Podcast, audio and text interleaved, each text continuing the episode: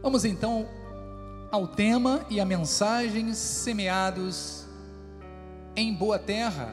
E o versículo tema está em Marcos 4, versículo 20, diz assim a palavra do Senhor. Acompanhe no telão ou através da sua Bíblia. Os que foram semeados em boa terra, diga amém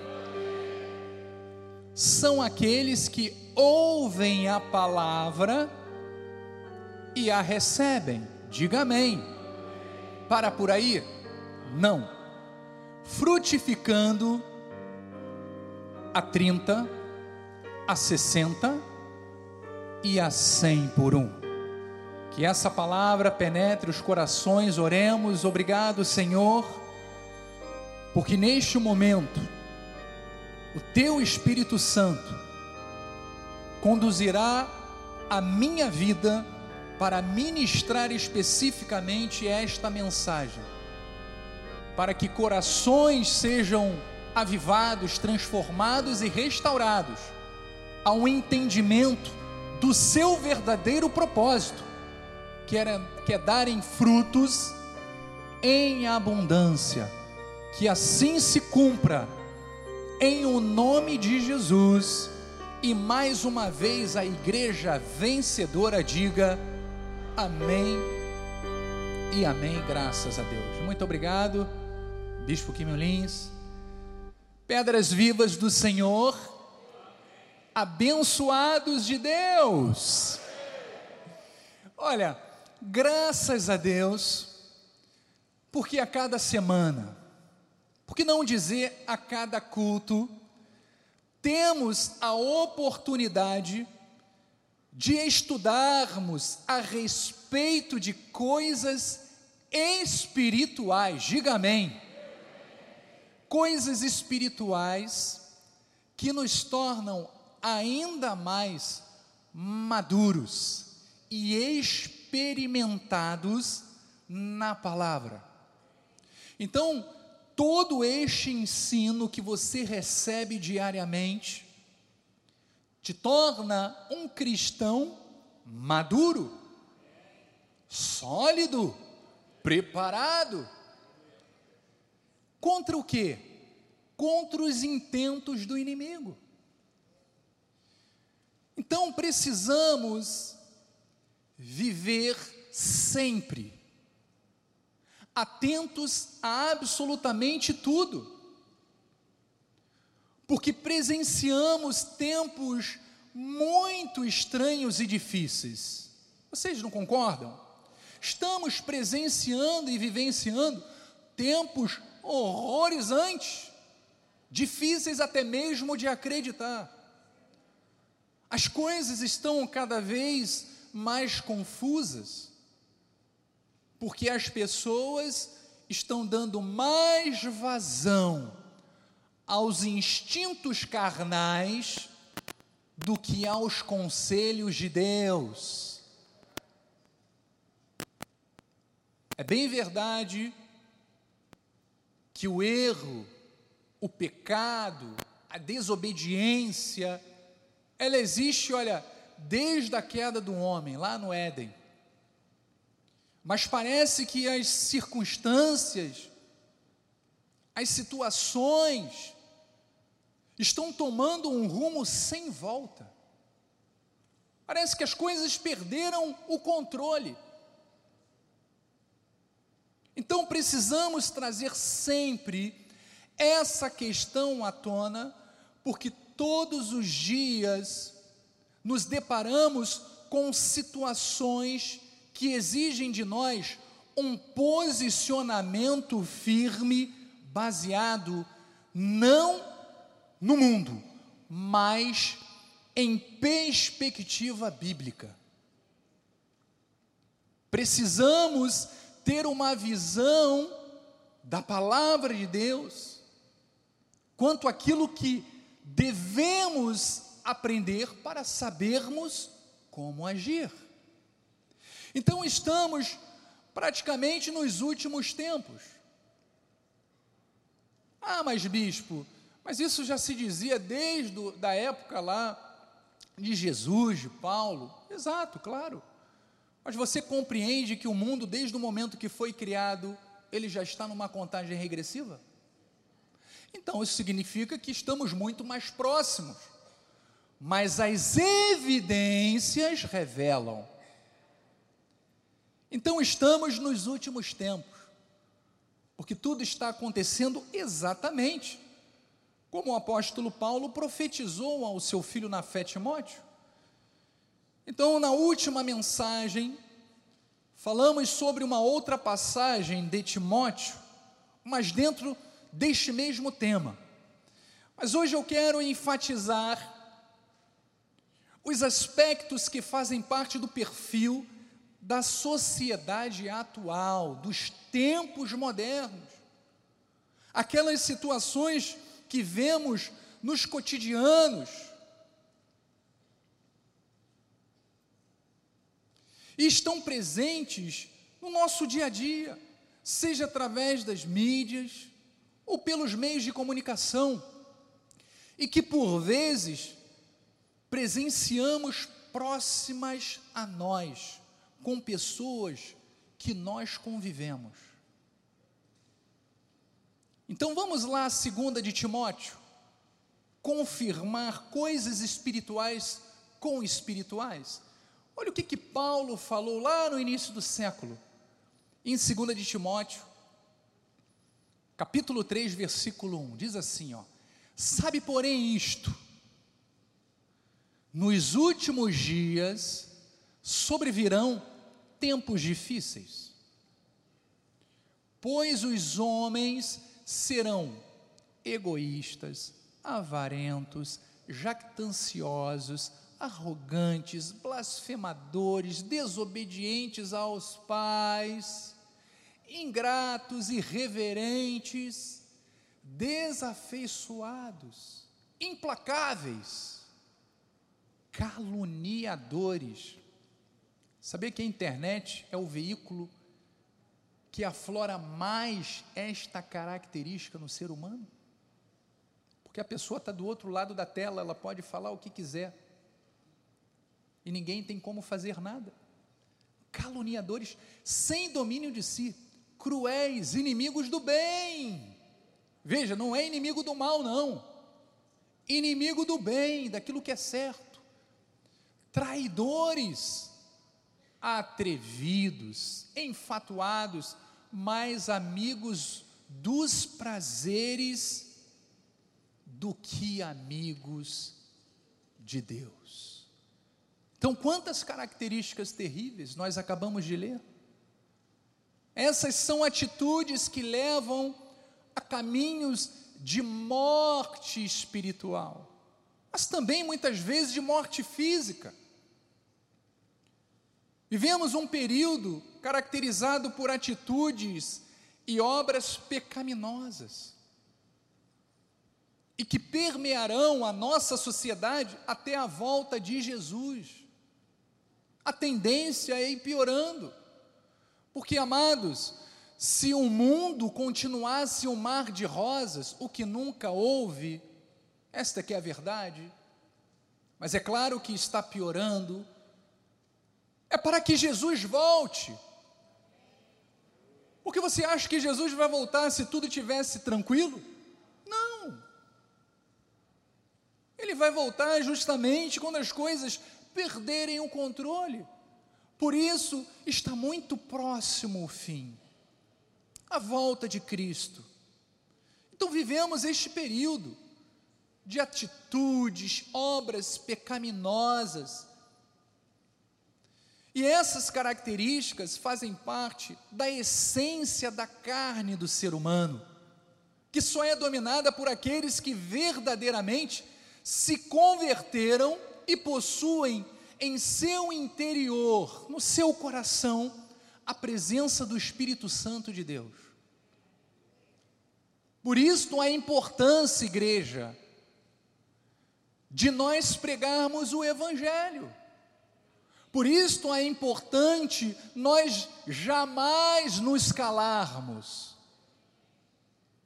Mesmo porque Jesus falou: olha, se vocês não clamarem, as pedras clamarão. Então veja que é necessário que nós falemos de Cristo, que nós preguemos o Evangelho. Olha, o bispo Bruno ele falou na quarta passagem, que mensagem maravilhosa. Se você não pôde estar presencialmente ou não assistiu ainda, olha, eu indico que você assista esta mensagem. Foi verdadeiramente maravilhosa. Então, ele falou na quarta, e hoje eu venho aqui também reforçar este recado do Espírito. Nós temos um papel fundamental neste momento em que estamos vivendo, amados. Qual é o papel da igreja? É vivermos os princípios bíblicos com compromisso e responsabilidade. Esta é a nossa obrigação como igreja, como corpo de Cristo, estando sempre firme na palavra de Deus e proclamando o evangelho da graça aos outros. Esta é a nossa missão, como filhos, como servos de Deus. Então não podemos ficar alheios ao que está acontecendo lá fora. Não podemos nos calar. Pelo contrário, temos que tocar a nossa trombeta em todas as oportunidades que o Senhor nos chamar. Sabe como você toca a sua trombeta? É quando você dá testemunho, seja verbalmente ou através das suas atitudes.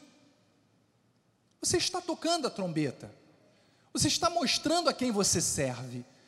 Você está revelando o espírito que está dentro de você.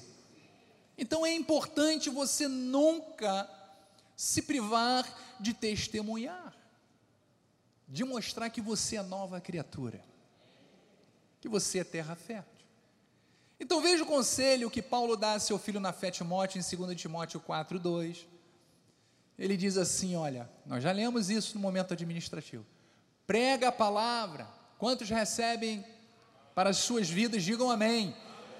amém. Insta, quer seja oportuno, quer não, ou seja, a todo momento. A todo momento.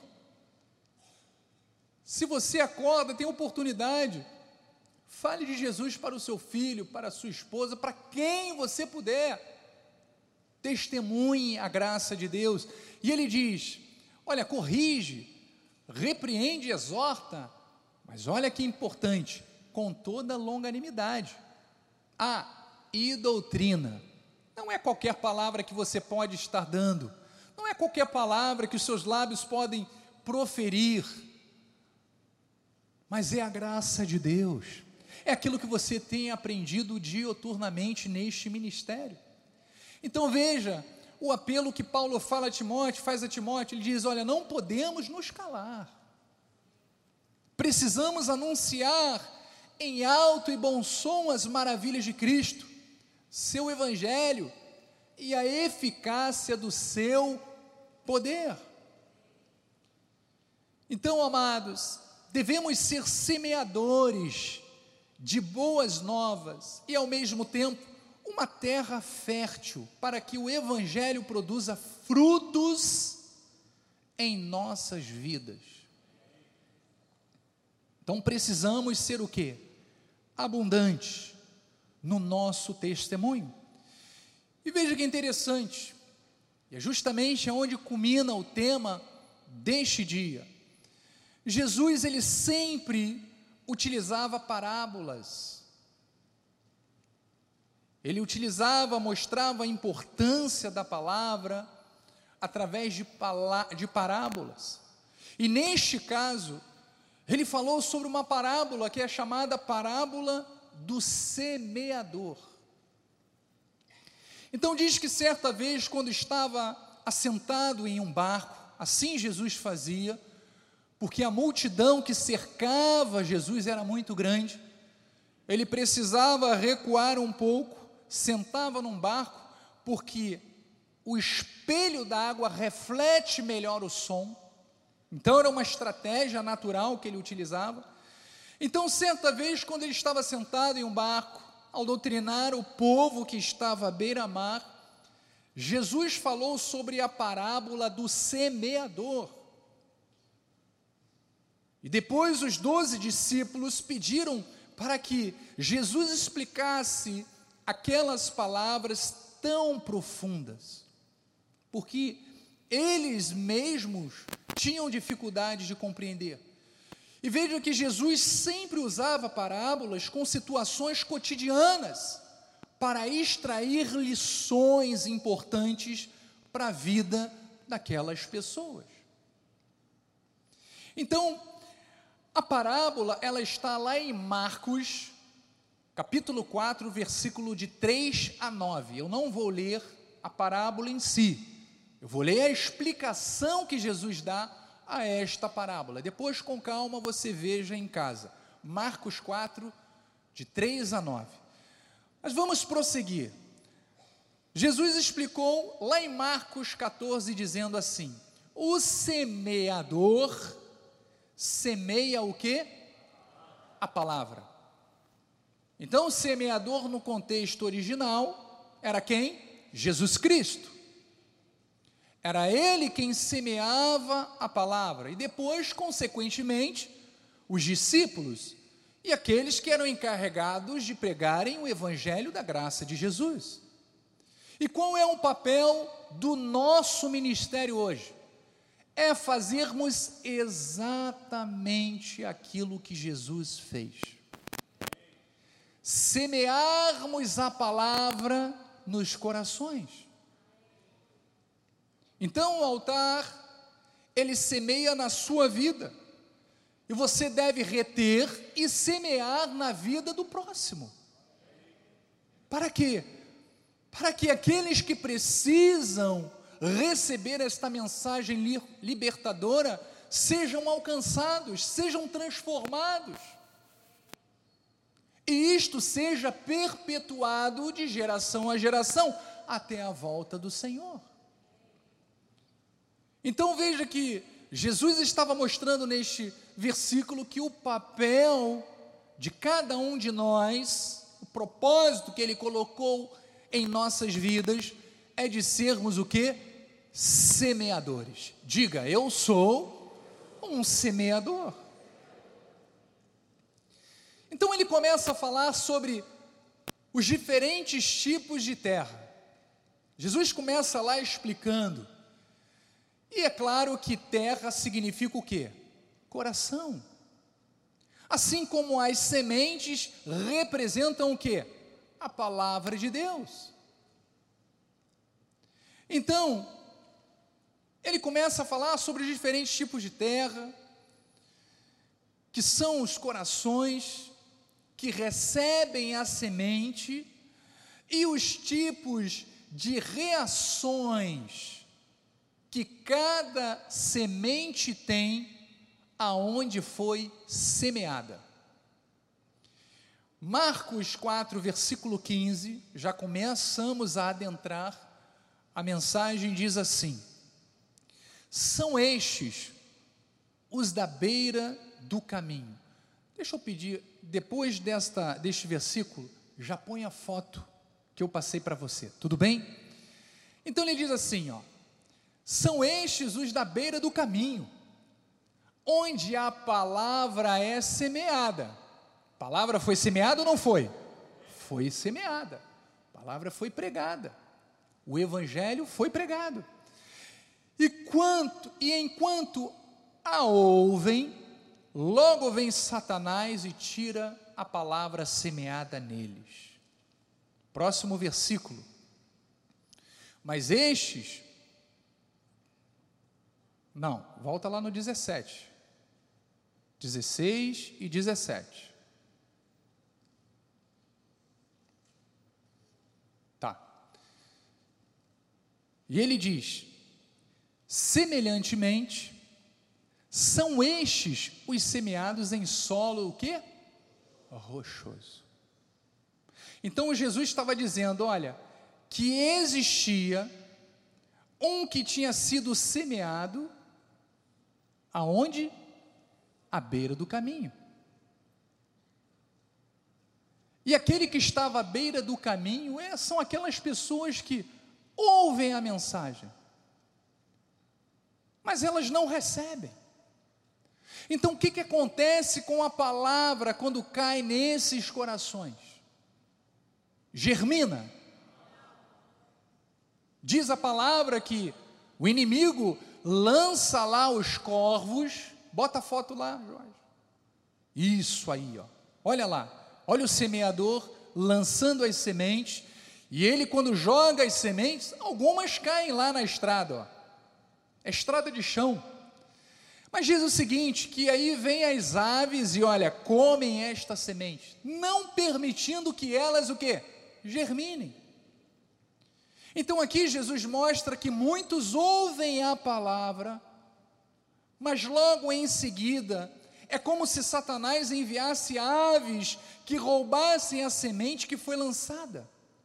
São pessoas que possuem um coração insensível insensível ao Evangelho, às boas novas. É o coração do incrédulo, é o coração do ímpio.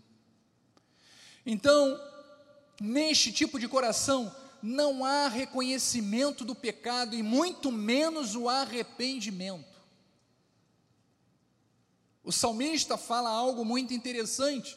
Ele diz lá em Salmos 36, 1 assim: Há no coração do ímpio a voz da transgressão. Por isso não recebem a semente. Não há temor de Deus diante dos seus olhos. Então o coração do ímpio não recebe a palavra e, consequentemente, segue a voz da transgressão, do erro, do engano, porque não tem o temor do Senhor. A voz da transgressão incita a pessoa a achar que o certo é errado e que o errado é certo. Quantos assuntos seríssimos hoje foram banalizados pela sociedade?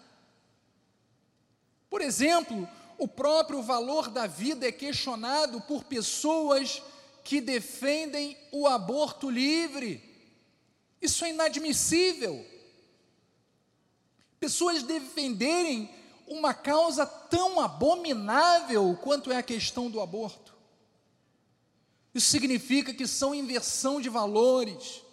A voz da transgressão fala a esses corações que não possuem temor do Senhor. Por isso Jesus estava mostrando: olha, a palavra é pregada, mas existem alguns solos, alguns corações que são como beira de estrada, só serve para alimentar as aves. Então, não há tempo, igreja,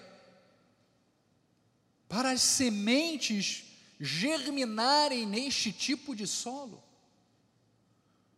porque logo que é lançada, o inimigo as arrebata. Então vamos ao segundo solo, que Jesus fala, e ele dá outro exemplo. Já vimos beira de estrada, o solo que é a estrada, e agora o segundo solo que Jesus exemplifica está lá em Marcos 4, 16 e 17, que diz assim: olha, semelhantemente, ele vinha falando de um solo infrutífero, e ele conclui: semelhantemente, são estes os semeados em solo rochoso, os quais, ouvindo a palavra, logo recebem com alegria. Mas o próximo versículo diz: mas eles têm o que? Raiz em si mesmos, sendo antes de pouca duração. Eles chegando a angústia ou a perseguição por causa da palavra, logo se escandalizam. Então são solos muito rasos, são solos superficiais, o coração de algumas pessoas. Esses são os que não sentem profundamente a mensagem, não são atingidos profundamente quando recebem a palavra de Deus, mas são atraídos apenas por um curto tempo. Então eles gostam de ouvir as promessas, acham a mensagem bonita, mas, olha, somente, eles olham somente para aquilo que é agradável na mensagem, para aquilo que enche o desejo do coração deles, mas se esquecem da dor, da oposição que muitas vezes acompanham o recebimento da palavra. Porque, amados, seguir o Evangelho não é fácil. Seguir o Evangelho significa renunciar os desejos da nossa carne, e é qualquer um que quer fazer isto.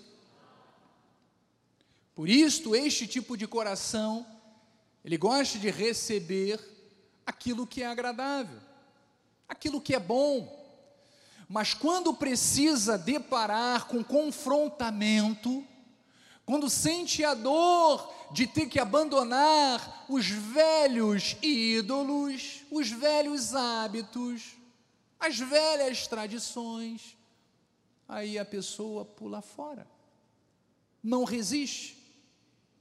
Então o Evangelho exige desprendimento das coisas mundanas e muitas vezes renúncia, porque a palavra, amados, ela confronta os pensamentos e os propósitos do coração.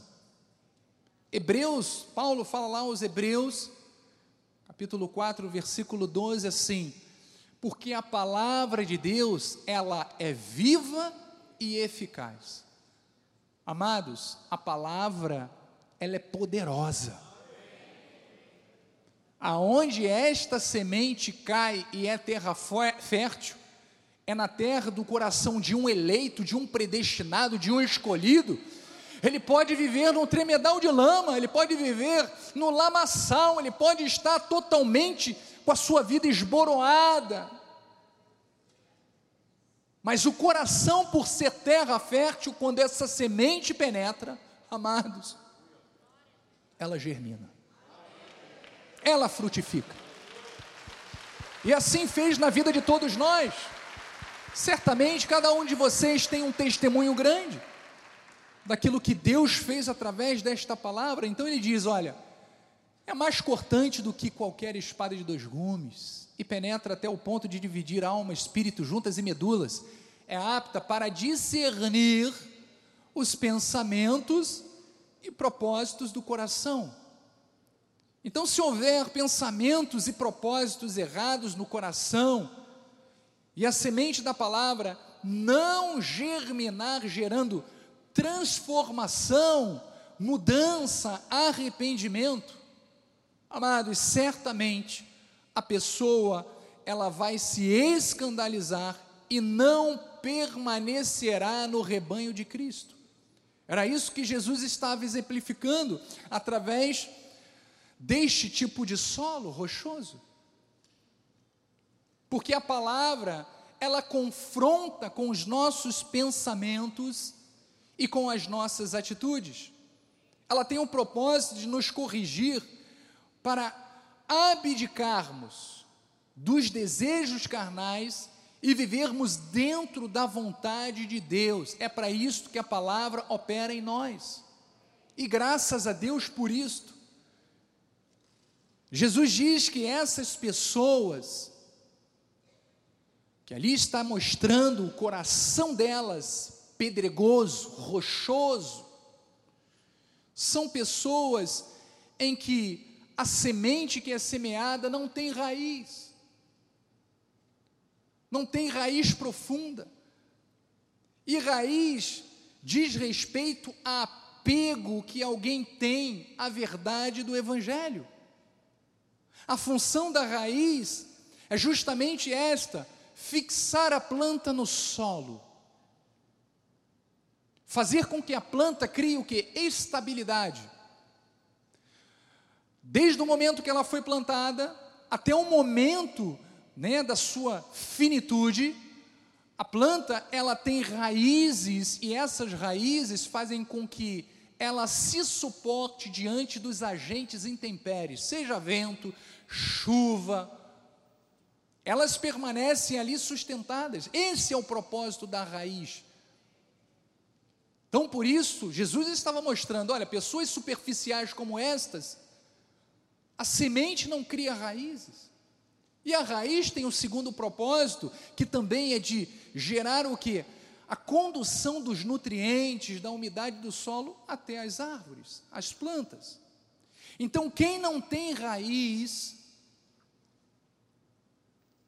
profunda, quando é perseguido por causa da justiça, abandona a fé, não permanece na palavra, não permanece na igreja, não assiste os cultos. O prazer dela está em outro lugar, mas não em servir a obra do Senhor. Então, esses citados por Jesus são aqueles que se aproximam da religião por seu lado alegre, aqueles que querem ouvir apenas, apenas, olha, Jesus te ama. Você é importante para o Senhor. Você é especial para Deus. Mas quando se deparam com coisas que mexem com o seu caráter, com a sua personalidade, e que exigem desta pessoa mudanças, elas escapam. Então diz assim Isaías 40, 24: vamos confirmar isto. Mal foram plantados e semeados, mal se arraigou na terra o seu tronco já se secam quando um sopro passa por eles, e uma tempestade os leva como palha. Então nós estamos vendo que existe um tipo de solo de coração, que é um coração rochoso, aonde a semente ela germina, germina, mas superficialmente. Com a mesma velocidade que ela germina, ela morre. Mas Jesus continua dando outro exemplo. Lá em Marcos 4, 18, ele diz: Olha, os outros, os semeados entre os espinhos, aqui tem outro exemplo, são os que ouvem a palavra. Olha que interessante. Mas os cuidados do mundo, a fascinação da riqueza e as demais ambições, concorrem, disputam e sufocam a palavra, ficando a palavra o quê?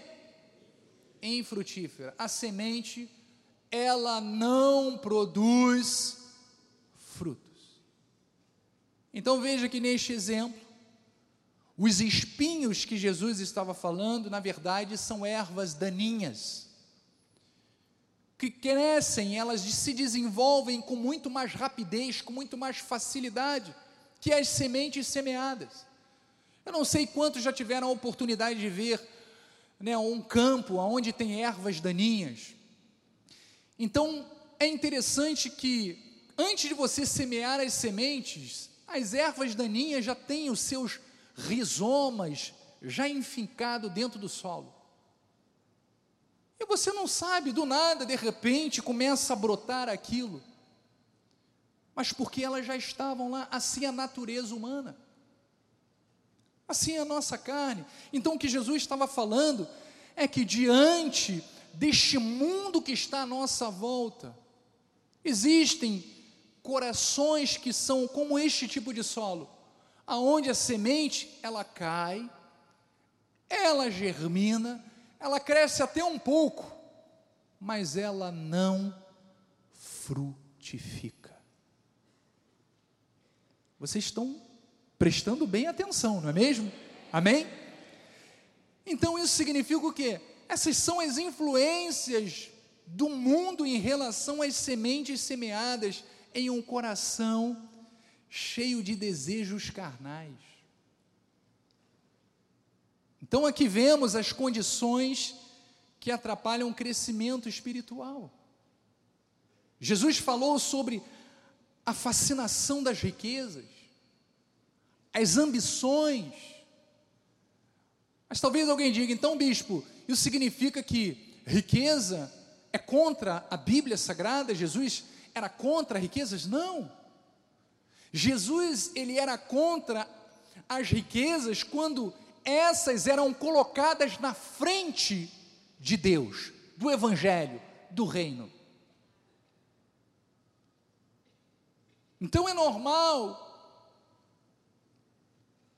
geralmente, normalmente, quando as pessoas têm muito, são bem-sucedidas, acabam ficando tão fascinadas com esta riqueza e com as suas ambições que deixam a vida espiritual de lado.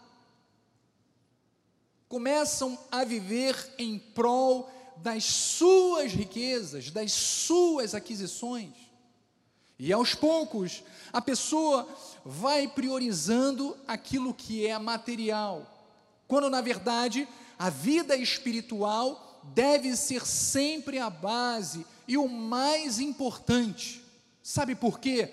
porque é o que gera equilíbrio, é o que gera sabedoria para tomarmos as decisões dentro da vontade de Deus.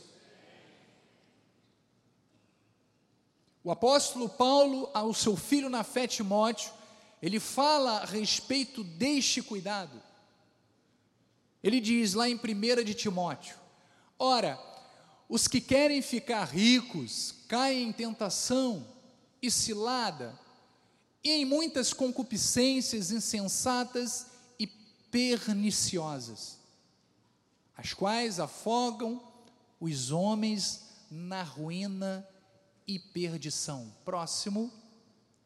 Porque o amor do dinheiro, olha o problema aí. O amor do dinheiro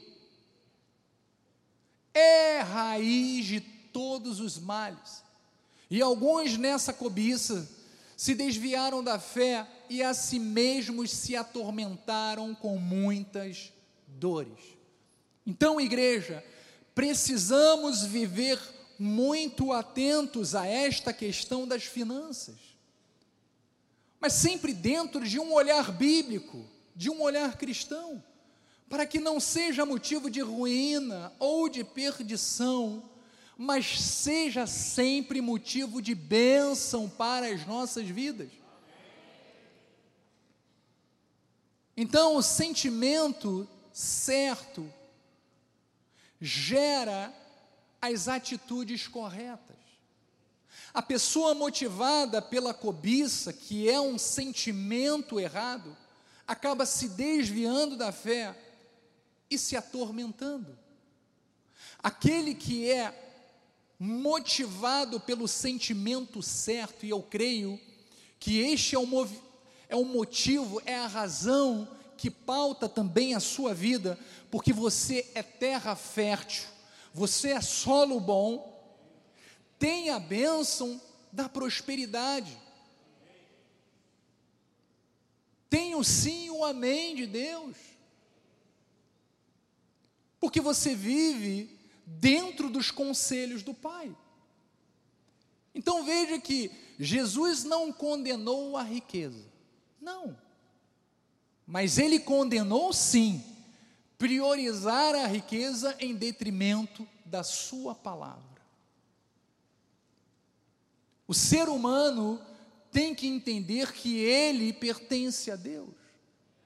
Os filhos de Deus pertencem ao Senhor, e por pertencerem a Ele, devem toda a primazia ao Senhor. Então é isto que o nosso coração compreende claramente. Mas existe um tipo de solo que, ainda que recebe a palavra, ainda que a palavra germine, é sufocado por todas as cobiças e aqui no caso, Jesus falou a respeito desta. Então vamos lá. As finanças,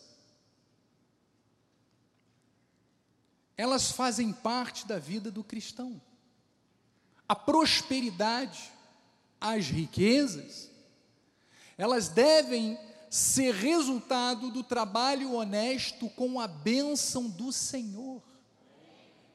Tendo sempre em mente o princípio da generosidade, o princípio da fidelidade a Deus como prioridade. Então jamais deve ser algo que concorra, que dispute a nossa dedicação com o reino. Porque Deus é quem nos proporciona tudo, ricamente, para o nosso aprazimento. Você crê nisto? Amém? Então, vamos agora para a parte mais importante, que é o coração, que é boa terra. É o seu coração, é o nosso coração. E olha, Jesus fala lá em Marcos, já foi o versículo tema que nós lemos no início da mensagem. Jesus diz assim, ó: Os que foram semeados em boa terra, você é boa terra. Os grãos que foram semeados em boa terra são aqueles que ouvem a palavra e a recebem, frutificando a 30, a 60, a 100 por um da semente. Então veja, igreja, a boa terra é uma terra produtiva, é uma terra fértil, é uma terra sem rochas, sem espinhos, sem ervas daninhas é uma terra adubada, preparada para receber a semente, a palavra. É o coração que recebe a semente e que logo começa a germinar. E veja que este processo, ele começa devagar, ele começa a 30, depois a 60 e por fim a 100 por um. Isto indica diferentes graus de fertilidade, mas todos eles são boas terras, porque significam que eles estão sendo germinados e estão produzindo o que? Frutos. Então é claro que 100 por um da semente significa uma produção realmente alta de alguém que recebeu a palavra e em todos os aspectos dá muitos frutos. Então talvez alguém pergunte, mas bispo, como é que é esse processo que Jesus mostrou, 30, 60 e a 100? Jesus estava dizendo o seguinte: que existe um processo neste ciclo e que todo solo que é boa terra, ou seja, todo eleito, todo escolhido, todo predestinado, tem um dia que a semente que foi semeada há de germinar. E essa germinação, como nós aprendemos, não pode ficar só nesta fase. Tem que crescer até ao ponto de frutificar neste processo crescente, evolutivo. Então, este processo significa o quê? Aquilo que nós recebemos, a semente não é a palavra de Deus. Então, tudo aquilo que você aprende, você faz o que com isso? Aplica na sua vida. Quando você começa a conhecer a palavra, você aplica 30%. Por quê? Porque a palavra ainda é novidade para você mas você aplica ela a 30%, e você vai aprendendo, e você vai crescendo, e você vai amadurecendo, e você vai criando mais solidez na palavra, e você vai aplicando cada vez mais ela na sua vida, diariamente. Pouco a pouco você está crescendo, você está frutificando através do seu testemunho, até chegar ao ponto que tudo aquilo que você aprende, tudo aquilo que você recebe, você frutifica. E assim a sua vida. Então a germinação interna da semente resulta em muitos frutos externos. E esse é o ponto que eu desejo ressaltar neste domingo. Eu e você temos um chamado para frutificarmos. Seja 30, seja 60, ou assim por um de cada semente que é lançada nos nossos corações. Mas para que isso aconteça, precisamos investir no nosso crescimento espiritual, no nosso desenvolvimento no reino de Deus. Como eu falei, é claro que isto é um processo, mas este processo, ele não pode ficar paralisado. O que, que isso significa? Significa que eu não posso manter 30% ao longo da minha vida. Eu tenho que evoluir.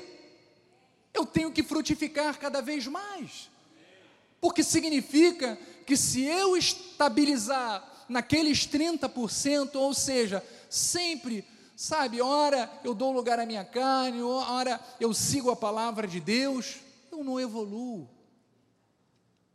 E quanto mais Deus te der talentos, mais você precisa multiplicá-los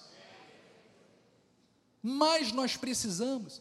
Então Jesus mostra que ao longo né, de toda esta explicação que ele fez sobre esta linda parábola, né, com os apelos do mundo, como os apelos que o mundo tem contra as pessoas, fazem com que muitas delas, muitas delas, não vejam a semente dentro do seu coração germinarem. Porque são terras estéreis, que não frutificam. Mas nós não, nós somos experimentados, nós somos maduros na palavra, e o nosso coração é terra fértil. Então temos que buscar, igreja, dia após dia, esta frutificação, que é sinal da importância que nós damos para a palavra de Deus. Se você valoriza a palavra, você frutifica a palavra na sua vida. Então, a palavra ela gera o que? Mudança, transformação. Vamos ver o que, que diz lá em Mateus 3,8. Diz assim: produzir pois frutos dignos de quê? Arrependimento. Eu não posso, depois de ouvir a palavra, esta palavra ter sido semeada no meu coração, eu continuar a manifestar as mesmas atitudes que eu tinha no passado. Paulo não fala que as coisas velhas passaram, tudo se fez novo, somos novas criaturas. Isto significa exatamente isto que uma vez a palavra semeada no nosso coração, ela tem que gerar uma metanoia, uma transformação, uma mudança na nossa vida. Então, os frutos dignos de arrependimento são aqueles que demonstram que a semente germinou na nossa vida. É uma mudança interior tão grande que se reflete em cada atitude, em cada comportamento, dando sempre o que? bom testemunho de regeneração e transformação. 1 de Coríntios 6, 9, Paulo fala isto. Ele diz assim: Ou não sabeis que os injustos não herdarão o reino de Deus? Não vos enganeis, nem impuros, nem idólatras, nem adúlteros, nem efeminados nem sodomitas, nem ladrões, nem avarentos, nem bêbados, nem maldizentes, nem roubadores herdarão o reino de Deus. Tais fostes algum de vós, mas vós vos lavastes, mas fostes santificados, mas fostes justificados em o nome do Senhor Jesus Cristo e no Espírito do nosso Deus, no versículo 12, diz: Todas as coisas, preste atenção, me são lícitas, mas nem todas convêm. Todas as coisas me são lícitas, mas eu não me deixarei dominar, possuir por nenhuma delas. Então, olha que interessante, todos nós podemos ter sido muitas coisas antes da semente da palavra cair no solo fértil do nosso coração. São coisas que nós, como Paulo, Paulo diz, em glória, nós nos envergonhamos daquilo que nós éramos no passado, ingloriamente, confesso. Eram coisas que totalmente contrárias à verdade do Evangelho.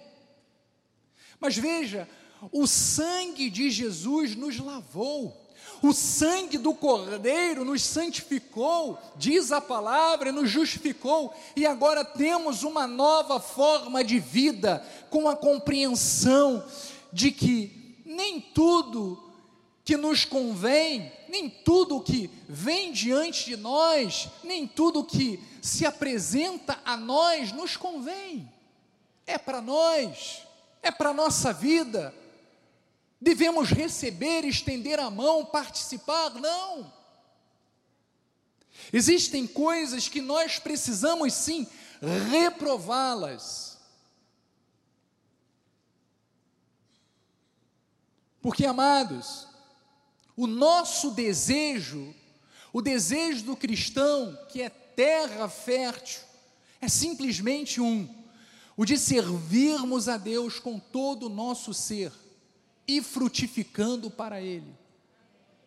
Este tem que ser o nosso desejo. Outra passagem que Jesus nos mostra a respeito de frutos está lá em Mateus 12, 33. Ele diz assim: Ou fazer a árvore boa o seu fruto bom, você é a árvore boa, por isso você dá bons frutos. Ele diz: Ou a árvore mal o seu fruto mal, porque pelo fruto se conhece a árvore. Que diferença há entre uma árvore que dê, que dê maus frutos e uma árvore estéril? Tem diferença? Não. Elas frutificam coisas que não prestam. Mas nós somos árvores boas. Por isso, aquilo que você tem que demonstrar através da sua atitude, do seu testemunho, são bons frutos. Então, veja novamente a importância que temos de termos uma vida frutífera como sinal da ação de Cristo em nossas vidas. Jesus fala lá em João, vamos lá, João 15, versículo 1 em diante. Ele fala a respeito desta questão dos frutos. Eu sou a videira verdadeira Significa que existem outras videiras que não são verdadeiras, mas nós seguimos a verdadeira. E diz que o meu pai é o agricultor. Todo ramo, isso é mais uma parábola, todo ramo que estando em mim não der fruto, ele o corta. E todo o que dá fruto, limpa, para quê? Para que produza mais fruto ainda. Olha que palavra maravilhosa. Então veja que interessante a poda é a disciplina que recebemos nas diversas áreas da vida, pelo conhecimento adquirido, pelo intermédio da pregação, pelo intermédio do evangelho, e que requer de nós completa renúncia ao mundo e pelo contrário, dedicação total a Cristo. Para quê? Para que cada vez mais você dê frutos. Para que cada vez mais a sua vida seja repleta de testemunho. Versículo 3 diz: Olha, vós já estáis limpos pela palavra que vos tenho falado. Então, igreja, nós estamos limpos pelo Evangelho da graça de Deus. que tirou todos os espinhos ou ervas daninhas da terra do nosso coração, para que possamos frutificar. E Jesus deu uma prerrogativa para que esta frutificação pudesse acontecer na vida de todo cristão. Lá no versículo 4 ele diz assim: Olha, olha que conselho maravilhoso, permanecei em mim, e eu permanecerei em vós. Então há uma condição para que a gente frutifique cada vez mais, é vivermos da palavra, é nos alimentarmos da palavra, é termos comunhão com esta palavra, porque isto significa permanecer. Ele diz: Olha, como não pode o ramo produzir fruto de si mesmo, se não permanecer na videira, assim nem vós o podeis dar, se não permanecerdes em mim. Então, permanecer em Cristo faz alusão a uma regeneração real e verdadeira na vida espiritual. Então, qualquer atividade cristã depende de um relacionamento vital com Jesus. Sem Jesus, não tem como frutificar. Versículo 5 ele diz: Eu sou a videira, vós sois quem? Os ramos. Quem permanece em mim e eu nele, esse dá muito fruto, porque sem mim, sem o Espírito Santo de Deus, sem esta palavra maravilhosa, nada podeis fazer. Aplauda ao Senhor.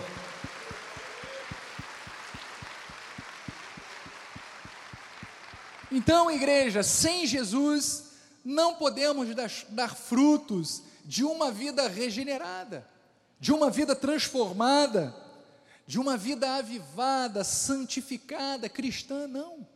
Sem Jesus, não podemos absolutamente nada, porque Ele é a seiva que alimenta a raiz das nossas vidas. Diga, Jesus é a seiva que alimenta a raiz da minha vida. Vamos para o versículo 7. Versículo 7 diz assim: Se permanecerdes em mim e as minhas palavras permanecerem em vós, olha o que, que acontece Pedireis o que quiserdes e vos será feito. Olha que maravilhoso! Jesus estava dizendo que se você permanece nele, a sua oração se torna o quê? Eficaz, poderosa. E ele continua dizendo no versículo 8: Nisto é glorificado meu Pai, em que deis o que? muito fruto. Então, olha que maravilhoso. Todas as vezes que nós frutificamos, todas as vezes que nós damos bom testemunho, estamos fazendo o que? Glorificando o nosso Deus, através da sua vida, através do seu testemunho, através de tudo aquilo que você externa para o seu semelhante, para o seu próximo. E é claro, através do seu envolvimento com a obra de Deus, com a palavra de Deus, com o crescimento espiritual que você adquire. Tudo isso faz com que o nosso Deus seja glorificado. E ele diz: E ele nisto é glorificado o meu Pai, em quem deis muito fruto. E assim vos tornareis o que? Meus discípulos. Amados, você tem orgulho santo de dizer que você é um filho de Deus, um propagador da palavra de Deus, um pregador do Evangelho, um discípulo, um homem, uma mulher usada para evangelizar vidas. Então, nós nos alegramos, nós nos regozijamos, porque estar em Cristo é usufruir de todos esses benefícios. Mas veja, você pode ter começado com apenas 30, mas deve aumentar para 60, e consequentemente, você frutificará a 100 por um da semente. Por isso, pense nos talentos que o Senhor entregou a você e o quanto você tem feito com eles. O que você tem feito com os talentos que o Senhor colocou na sua vida? Não espere que alguém venha até você para que você seja incentivado a frutificar a obra de Cristo em sua vida. Comece a partir de hoje a proclamar estas verdades.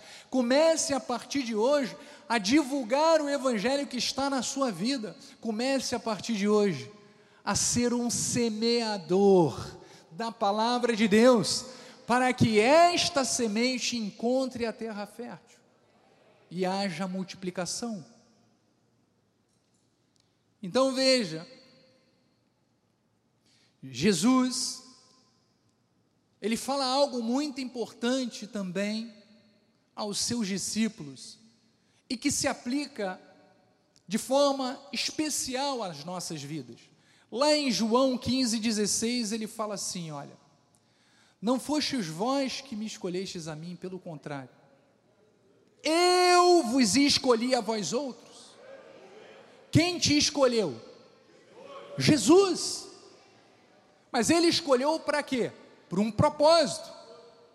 E ele diz: pelo contrário, eu vos escolhi a vós outros e designei para que vades e deis fruto, e o vosso fruto, olha, permaneça.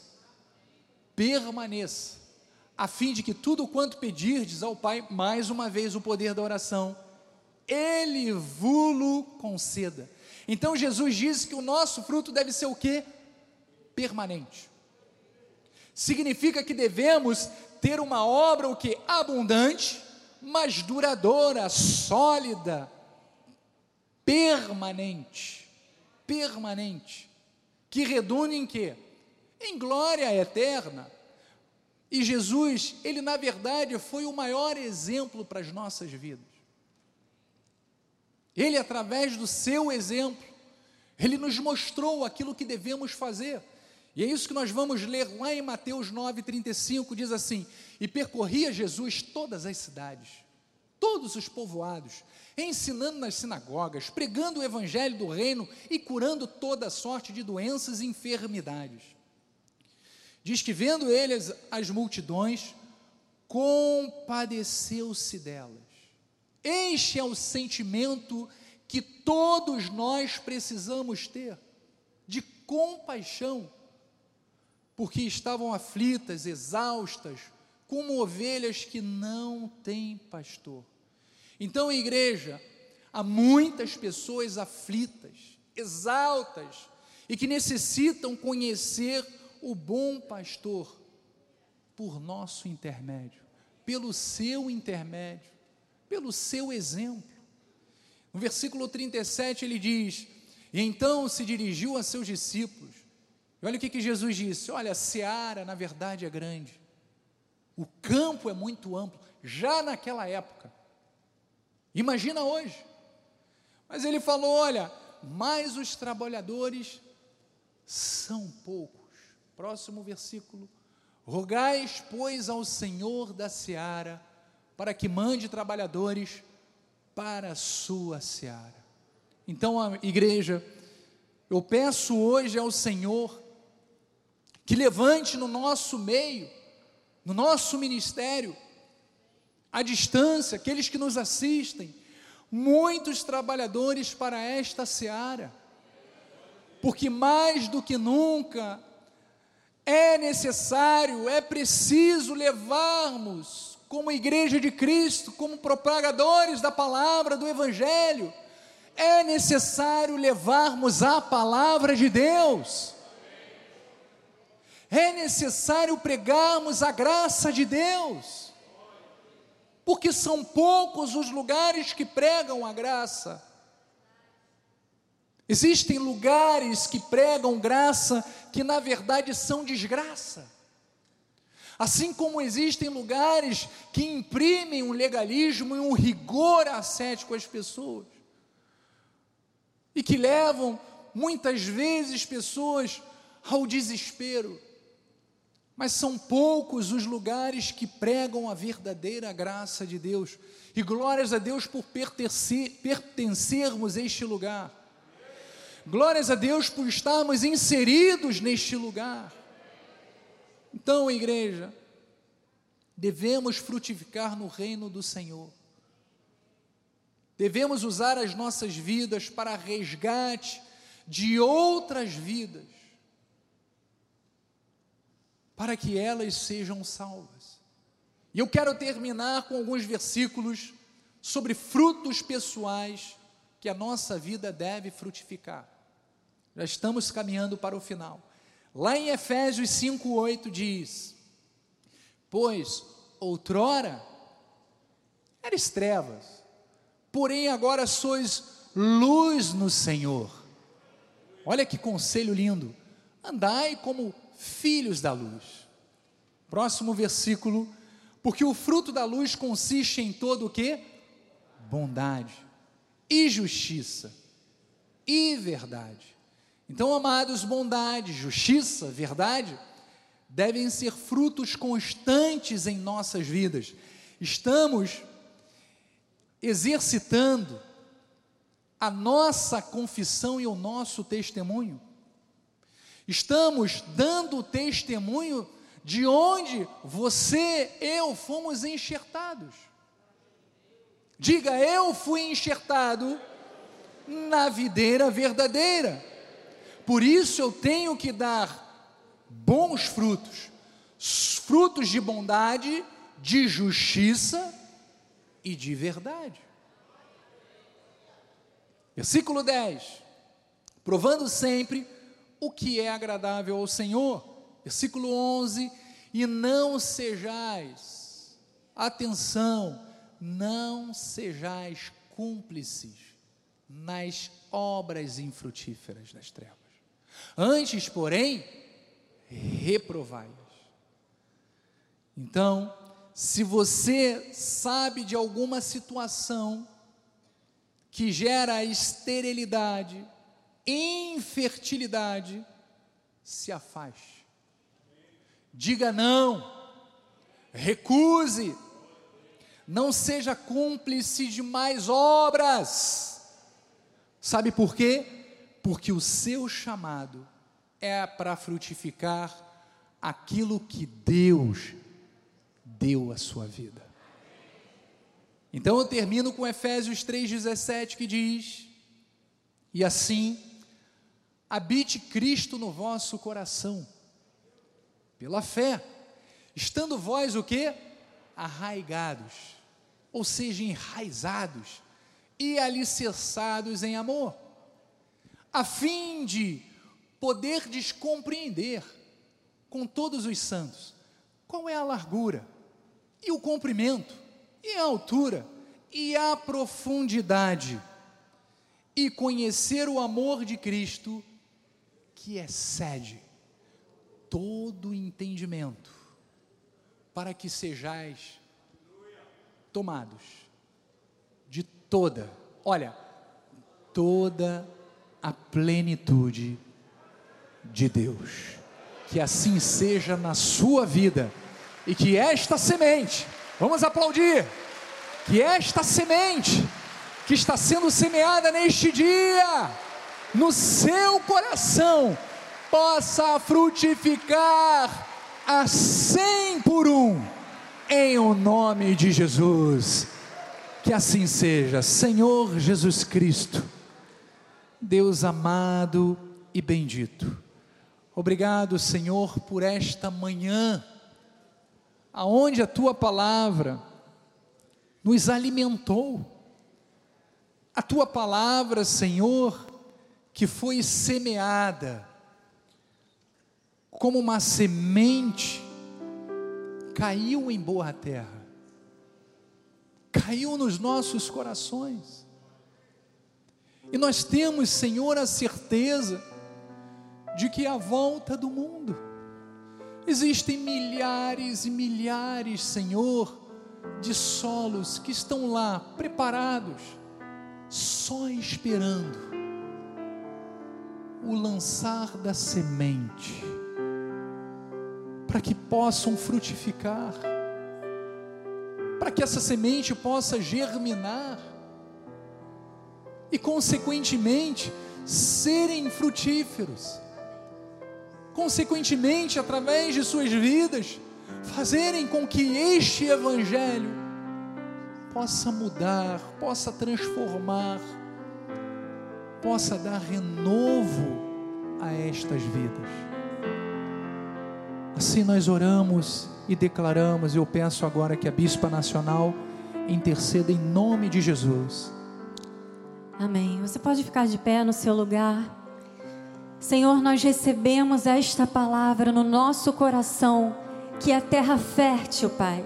Eu tenho a certeza de que cada vida que o Senhor trouxe, plantou neste ministério, é uma terra fértil, é uma terra que produz em abundância. E Pai, nesta manhã, o meu clamor é para que o Senhor liberte aquela vida que ainda está amarrada, ainda está presa, ainda está amedrontada, está com medo de frutificar tem se deixado levar por palavras que dizem: não, você não é digno, não, você não pode, não, você não consegue. Senhor, que caia por terra agora.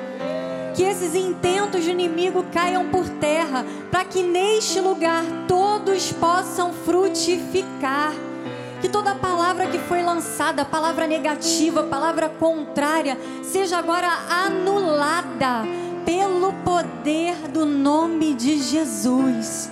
Pai, nós declaramos uma igreja avivada, Senhor. Que os dons e talentos sejam multiplicados na tua casa, Pai Sim, porque o mundo precisa, Senhor. O mundo precisa das nossas vidas, Pai. Nós temos visto, Senhor, um cenário caótico na nossa sociedade, mas nós nos levantamos para sermos quem o Senhor nos chamou para sermos nesta terra. Nós nos levantamos para brilhar a luz de Cristo. Nós nos levantamos para dizer: existe um Deus e o nome dele é Jesus, e aquele que crer e confessar o nome dele será salvo. Levanta-nos, Senhor, neste tempo do fim, Pai. Levanta cada vida, Senhor, no trabalho, dentro dos lares, Pai. Talvez nem todos possam subir ao altar, e esse é um chamado muito árduo e muito duro. Estar sobre o altar é um chamado muito árduo. Talvez nem todos tenham esse chamado, mas eu creio que cada um pode ser um promulgador do Evangelho onde estiver, Pai. Senhor, em cada lugar que houver um cristão da graça de Deus, que ali digam: aqui está Jesus. Que vidas sejam salvas, que vidas sejam libertas, Pai, pelo testemunho do teu povo, Senhor. Desperta, Pai, desperta os corações para a comunhão contigo, Senhor. Desperta os corações para o estudo da palavra. Levanta, Senhor, jovens neste ministério que tenham um coração cortado pela graça, que não se deixem levar pelas influências mundanas, Pai. Senhor, o inimigo tem tentado de todas as formas arrancar as sementes que têm sido lançadas na vida dos jovens, mas em nome de Jesus eu declaro que todos os intentos de inimigos já caíram por terra. Eu oro, Senhor, pelas famílias do nosso ministério, Pai. Eu oro pelas famílias, assim como o apóstolo Paulo disse. O Senhor toma o nome das famílias. Você vai dizer aí agora o nome da sua família. Diga o seu sobrenome. Diga, Senhor, eu creio que o Senhor está tomando o nome da minha família, família Ferreira, família Costa dos Santos. Eu declaro e eu proclamo que a bênção do Senhor está sobre as nossas famílias. Eu proclamo que o favor do Senhor está sobre a nossa casa. Eu proclamo que todos quantos nos virem nos reconhecerão como famílias benditas do Senhor. E mais uma vez eu declaro que todos os intentos do mal E o mal tem intentado contra as famílias, bispo. O mal tem intentado contra as famílias. E você precisa estar atento àquilo que o inimigo tem tentado fazer contra a família. Mas agora nós nos unimos. Nós nos unimos, porque o Senhor Jesus disse que nós teríamos sim poder para ligar na terra e seria ligado nos céus, desligar na terra e seria desligado nos céus. Por isso agora eu ligo a bênção sobre a sua família. Eu ligo com você a bênção sobre a sua família e eu desligo aqui na terra todo intento do mal contra a sua família em nome de Jesus. Em nome de Jesus. Espírito de confusão, espírito de separação, de divórcio, caia por terra agora em nome de Jesus. Nós declaramos o amor de Cristo que excede todo entendimento dentro dos lares, dentro das famílias. Nós declaramos restauração. Restauração. Assim como a palavra do Senhor diz que há esperança para a árvore, porque mesmo depois de cortada, ao cheiro das águas, ela brotará, ela vai voltar a brotar. Assim eu declaro, dentro daquele lar que parecia destruído, parecia que não havia mais chance de restauração. A água do Espírito. Jesus disse que Ele é a água da vida, a água do Espírito. Está invadindo agora este lar. Eu declaro em nome de Jesus que aquela árvore que foi cortada vai voltar a brotar. Famílias vão se amar, casamentos serão restaurados, filhos serão libertos e resgatados, amados. Os filhos estarão aqui no nosso ministério, os filhos retornarão ao nosso ministério. Assim eu declaro: eu não aceito, eu não aceito o inimigo tirando filhos desse ministério. Em nome de Jesus. Em nome de Jesus, vão retornar.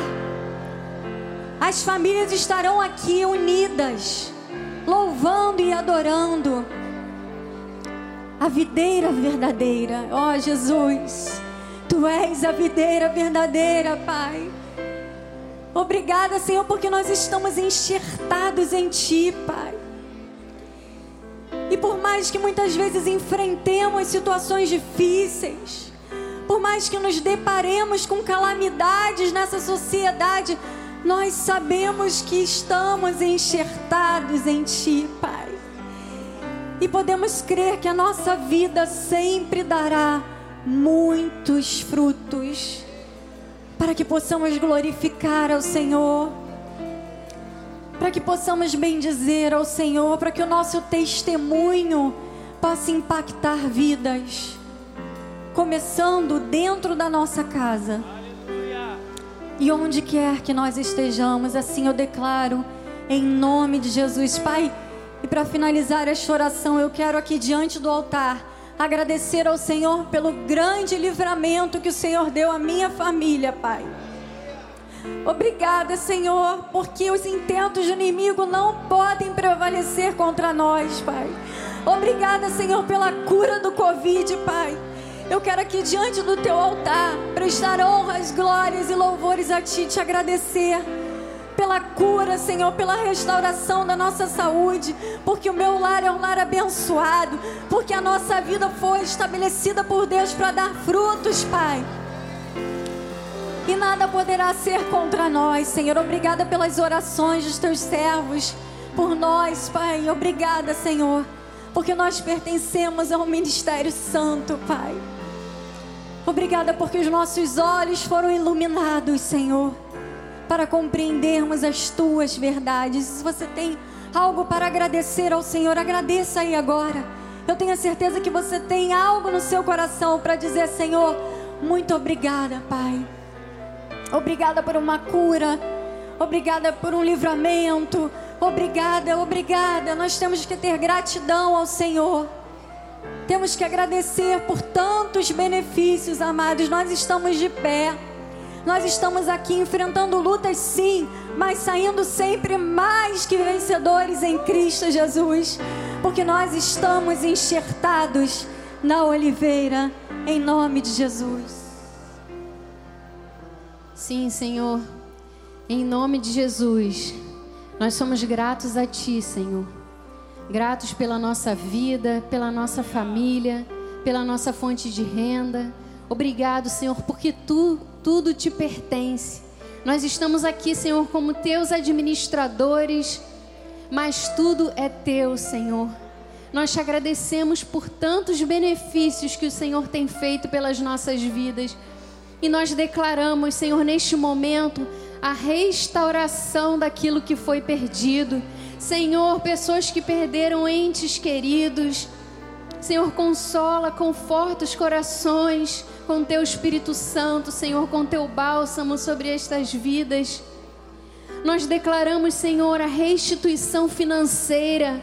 Pessoas, Senhor, que perderam, mas nós cremos que o Senhor já tem a restituição o Senhor tem o controle de todas as coisas e neste momento nós declaramos portas abertas que ninguém pode fechar. Que os céus se abram, Senhor, para abençoar os teus filhos, a restituição de tudo que foi perdido. Nós declaramos a 30, 60, 100 mil vezes mais. Senhor, nós declaramos coisas ainda maiores e melhores para as nossas famílias. Senhor, nós declaramos a restituição dentro das famílias. Restituição, Senhor, de familiares que estavam distantes se aproximando. Restituição, Senhor, de portas de emprego. Restituição, Senhor, de tudo aquilo que foi perdido. Nós declaramos em nome de Jesus a mão do Senhor sobre as nossas vidas. Senhor, causas na justiça que pareciam demorar anos, nós declaramos já, Senhor, respostas do Senhor favoráveis ao povo de Deus, porque o Senhor é o nosso juiz, é o nosso advogado. Ele dá sentenças ao nosso favor, Senhor. E nós declaramos a tua bênção sobre as nossas famílias. Como tu disseste, Senhor, Abraão, sê tu uma bênção. Nós somos descendentes de Abraão e temos direito às bênçãos do Senhor. Nós declaramos também, Senhor, a reconciliação. Senhor, dentro das famílias, reconciliação dentro do trabalho. Senhor, aonde nós andarmos, aonde pisar a planta dos nossos pés, será bênção, Senhor. Nós declaramos em nome de Jesus o teu cuidado, o teu favor sobre as nossas famílias, sobre a vida de cada um aqui presente, Senhor, que escolheu a melhor parte, escolheu estar dentro da tua casa, que pode ter passado por dificuldades durante essa semana, problemas, Senhor, mas está aqui para te render honras e glórias, porque o Senhor é mais importante do que tudo. E o Senhor está cuidando de tudo. Ele tem o controle de todas as coisas. E Ele já deu a vitória. Ele já deu a vitória para as nossas vidas. Não temeremos mal algum, porque o Senhor está conosco. Ele cuida de cada situação das nossas vidas. Te agradeço, Senhor, também por tudo pela minha família, pelo meu esposo, pela minha filha, pela cirurgia bem-sucedida do meu esposo que está em casa se recuperando. Eu declaro, Senhor, restauração total, sem sequelas. E também, Senhor, se estiver alguém aqui que passou por cirurgia, vai passar, Senhor, nós declaramos em nome de Jesus a tua mão, os teus anjos, Senhor, no centro cirúrgico será bem sucedido, Senhor, e serão testemunhas do teu poder e da tua glória, em nome de Jesus. Glórias a Deus, com as mãos estendidas. Obrigado, Senhor. Obrigado por esta manhã maravilhosa, poderosa, avivada, Senhor.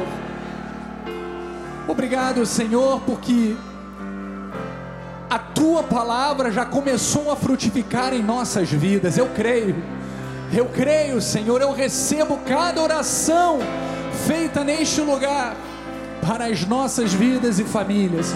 E que agora a graça, a paz, a misericórdia, o amor, as doces consolações do Espírito Santo se manifestem eternamente em nossas vidas. E a igreja poderosa, avivada e que dá muitos frutos, digam amém. Graça e paz. Um dia abençoado. Uma semana vitoriosa e um início de mês em perfeita vitória para a glória do Senhor. Graça e paz.